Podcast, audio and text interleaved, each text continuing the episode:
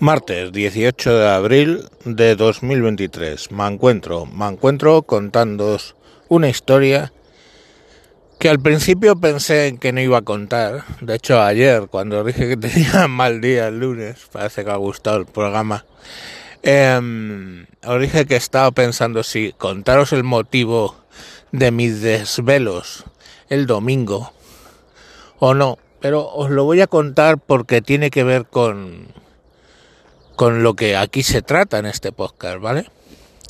Eh, lo primero y principal, nunca jamás os he dicho en qué empresa trabajo, ¿vale? Eh, es una buena empresa y estoy fidelizado con ella. Que es que, bueno, ellos no están fidelizados conmigo, no lo sé. Yo siempre os digo, no fidelicéis con las empresas porque las empresas no se fidelizan con vosotros. Pero bueno, la realidad es que llevo 27 años en esa empresa, ¿eh? O sea, 27, ya se dice pronto. Y bueno, pues sí, os podría decir que sí estoy fidelizado. Me jodería tener un problema con ellos.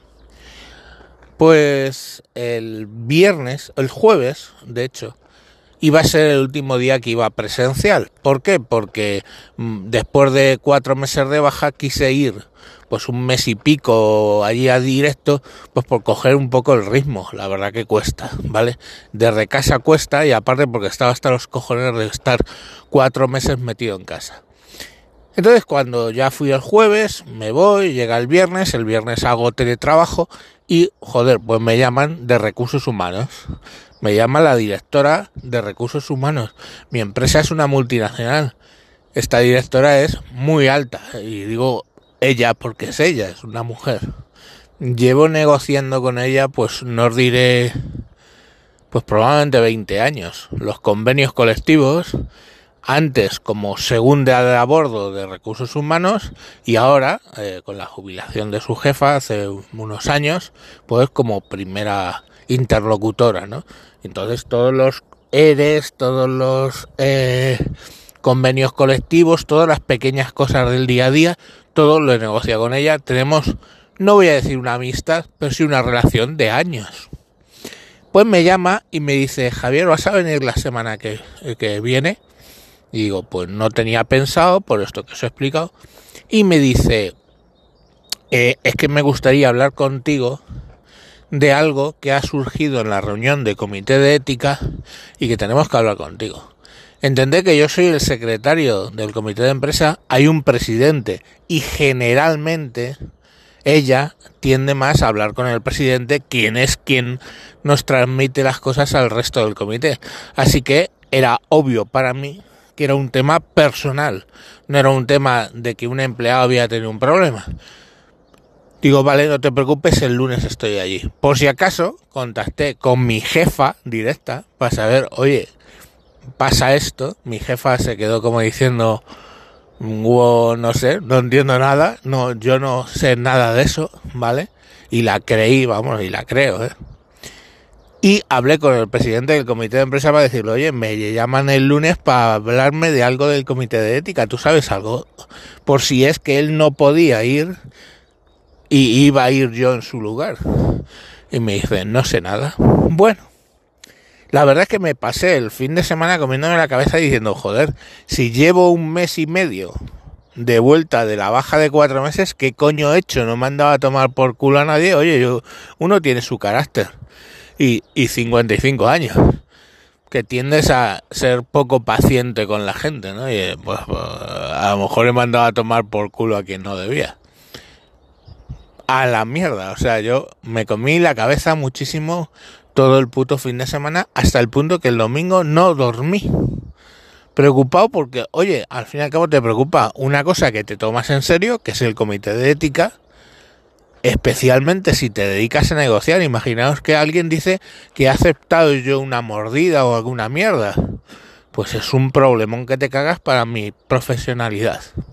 Bueno, pues llegó el lunes y me dice, mira, lo hemos descartado porque no tiene base, porque no tiene base, porque es absurdo en general, pero yo te lo comento porque tú eres miembro del comité para que estés al tanto.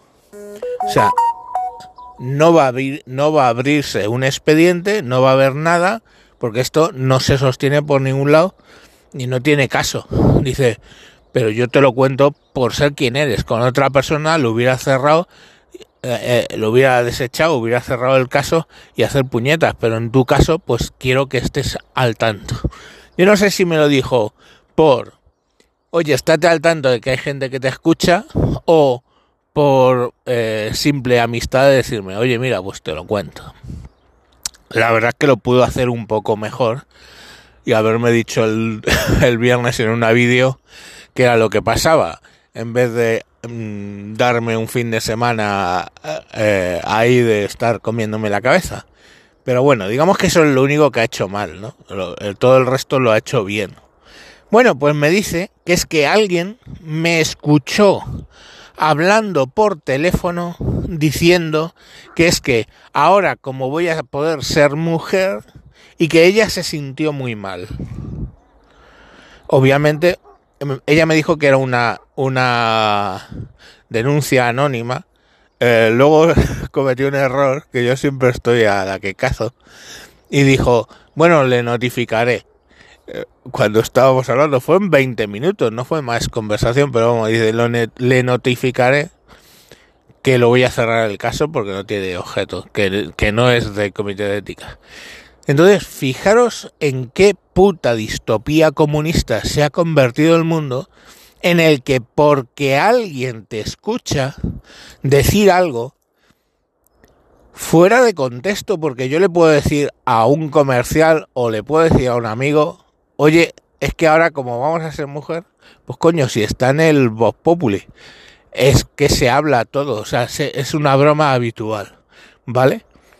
Aparte que es que eh, joder, yo se lo dije a ella, digo, eh, chica, le dije el nombre, chica, eh, no estoy de acuerdo con esa ley, pero no estoy de acuerdo por esa ley con el mismo punto de vista que las feministas.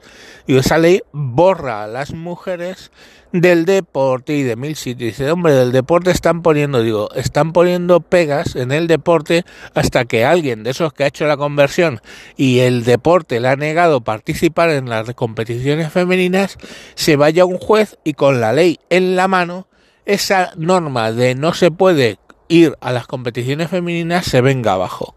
Entonces, coño, es evidente y no solo en el deporte que os están borrando en las, en las oposiciones, en cien mil cosas, ventajas que teníais y que ahora pues un señor calvo con barba que dice llamarse Marilu o no, que dice que es mujer, aunque no se cambie de nombre, pues ahora va a tener. Estaba de acuerdo conmigo, ¿eh? Ella en lo personal, obviamente, eh, como empresa, pues eh, no, no opina, pero en lo personal sí que estaba de acuerdo. Tenemos una relación de años. Ya digo que yo con la empresa genial, ¿vale? Esto es como las tasas. Yo cuando estuve en los, a principios de los 90 en La Habana, paseando por el malecón, conocí a gente y uno de ellos me dijo, ten cuidado con quién te escucha, o sea, ten cuidado con lo que dices porque nunca sabes quién escucha. Eh, era una dictadura comunista, lógico, pues había muchos informantes, había muchos ganándose un dinero por informar de que fulano o zutano había dicho qué cosa. Pero que eso pase en una democracia como en la española, que alguien oye una frase suelta, fuera de contexto, fuera de contexto, una frase suelta por, por ahí y y te denuncia, pues se va al canal de ética para decir que yo me he saltado la ética y claro, lo que decía eh, la de recursos humanos, esto no es saltarse la ética, entendido, digo, es que tú fíjate, yo me encuentro con, con el presidente del, del sindicato, que somos muy amigos, muy amigos, a veintitantos años de amistad, y le digo, ¿Qué pasa, maricón? Digo, hombre, yo sé que maricón no es una palabra apropiada para referirse a un homosexual, pero ni él es homosexual, ni yo soy homosexual, los homosexuales entre ellos se tratan de maricón, y eso es una formalidad del castellano, pues le dice, oye hijo puta, oye maricón. Pues no, no le están diciendo que, tu, que su madre se dedica a la profesión más antigua del mundo, ni que él eh, tiene relaciones sexuales con hombres. Es una forma coloquial de tratarse entre varones en castellano. A mi hermano, mi hermano de la misma madre, en tiempo le he dicho, oye hijo puta, ¿qué pasa, tío? Que no me llamas y no se hace ofendido, ni se le cae el techo a mi madre encima, ni nada por el estilo. Es así. Y en Andalucía flipáis, o sea, es de hijo puta todo el día entre hermanos. Entonces yo no lo entiendo, de verdad. O sea, qué despropósito más absoluto de sociedad estamos construyendo, donde porque alguien escucha por teléfono decir eso, que ahora os digo, no recuerdo la conversación, tengo el vago recuerdo de que fue con algún comercial de los que trato, eh, de los que tengo mucho, algunos con ellos mucho trato, mucha confianza. O sea, de hecho me lo suelen cambiar cada cinco o seis años porque es, bueno cambiar de comercial a, a, una empresa porque digamos que ya tienes cogido los dejes de él y me tienen cogido los dejes a mí. Entonces, pues eso no es conveniente, ¿no? A la hora de negociar. Y me los cambian, pero pues coño, tengo comerciales que a lo mejor tengo un trato con ellos desde hace cinco años, entonces pues bueno, ¿eh? pero lo que me refiero es que ni sé, no recuerdo la conversación, pero es ya el nivel de absurdez por el cual alguien denuncia a alguien porque ha escuchado media frase por teléfono. O sea, eso es del nivel de la Stasi, joder de la antigua policía de la Alemania Oriental. O sea, es brutal que alguien tenga la piel tan fina que porque oye cierta mención ya te hace esa esa hace esa esa observación y esa denuncia. Denuncia, ¿entendéis?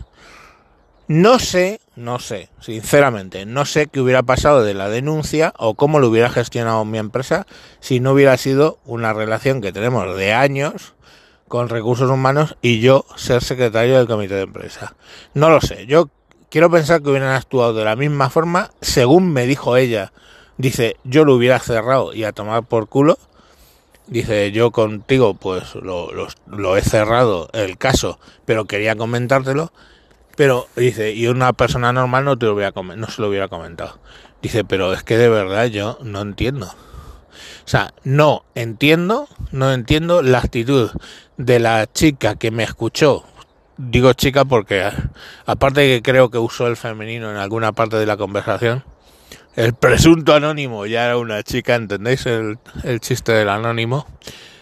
Pero es que, bueno, aparte en mi, en mi oficina hay 80% tías y 20% varones, o sea que las probabilidades eran grandes a que fuera tía.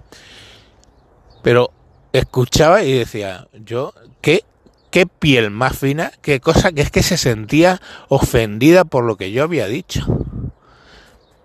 De verdad, o sea, yo, lo de la Stasi, o sea, te lo juro, es que lo primero que me acordé fue en Cuba, a, principios de los 90, cuando estuve allí, que me decían eso. Dice, ten cuidado con lo que dices porque no sabes nunca quién escucha. O sea, vamos a tener, vamos a acabar eh, así nosotros, vamos a tener que ir con cuidado para ver si alguien no nos escucha directamente y somos ofendidos, pues lo siento, pero me tendréis que quitar, como dijo, el micrófono de mis manos muertas. O sea, yo voy a seguir hablando contra esa ley como me habéis escuchado hablar en contra de las herencias, perdón, de los impuestos sucesorios, de los impuestos de donaciones, pues hay leyes, leyes de este país que no me gustan y hablo en contra de ellas. Las cumplo, por supuesto. Si yo heredo, pago mi dinero. Pero, hostia, no tengo por qué decir que me, que me gusta esa ley. Y con la ley de la transexualidad, pues me vais a tener enfrente. Con la ley del sí sí, me vais a tener enfrente. Y ya os digo, pues tendrán que arrancarme el micrófono de mis manos muertas. Pero la cuestión está en que yo no me voy a callar. Yo no me voy a callar porque alguien me vaya al comité de ética y mañana alguien escuche este podcast. Es de mi empresa y se va al comité de ética con él, Y allí iría yo a defenderlo. Es que yo no entiendo nada, de verdad. O sea, vivimos en una distopía comunista que lo flipáis. Y ya está, ese es el mundo woke.